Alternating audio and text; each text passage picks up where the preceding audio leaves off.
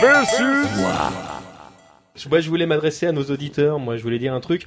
Je voulais leur dire que ici, à bas gros point, on t'avait entendu. Nous t'avons entendu que tu sois Ender, Pat le Rebelle ou Jojo 003 ou tout autre pseudonyme mu par tes propres références avec un chiffre derrière.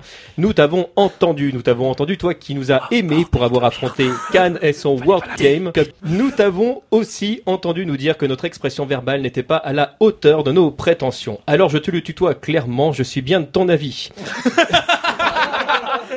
Mais sans vouloir défendre ce sacripant valétudinaire de Nathan ni ses alter ego tout aussi Kakoshim, je te rappelle que la passion qu'ils avaient à te fournir en information la plus fraîche possible n'avait d'égal que la fatigue accumulée et l'incapacité à gérer l'émotion de l'instant. Ne souffrant point d'ambiance délétère à gros point, je me vois sans sophisme dans l'obligation d'essayer humblement de te traduire la pensée volatile de mes comparses.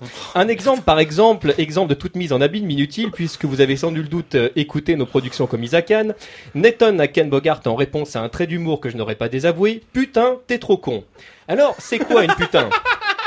Tout simplement une consoeur de Mylène Farmer, péripatéticienne qui monnaie ses charmes et autres prestations buccales de manière plus ou moins onéreuse. Alors, c'est quoi un con, du coup? Alors si on suit le Larousse, il s'agit du vagin. Alors évidemment, clamer à Ken Catin, tu es trop vulve n'aurait aucun sens. Il fallait comprendre le putain comme une exclamation de surprise, à l'instar de sapalipopette ou diantre. Ensuite, le con devait être compris au sens stupide du terme, en y ajoutant la complicité des deux hommes. Il fallait donc comprendre.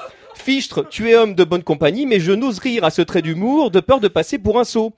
Tu comprends maintenant, ami internaute, qu'il suffit parfois de lire entre les lignes pour saisir toute la subtilité et la finesse d'une joute verbale entre urbains civilisés. Il est logique que tu nous demandes de surveiller notre champ lexical puisqu'il n'est pas aisé de lire entre les lignes d'une diffusion audiophonique. Et non, pour finir, cher auditeur et autres cyniques 187, Nathan n'a ramené ni pute ni coke. Un gros point. T M. J. C. Point. comme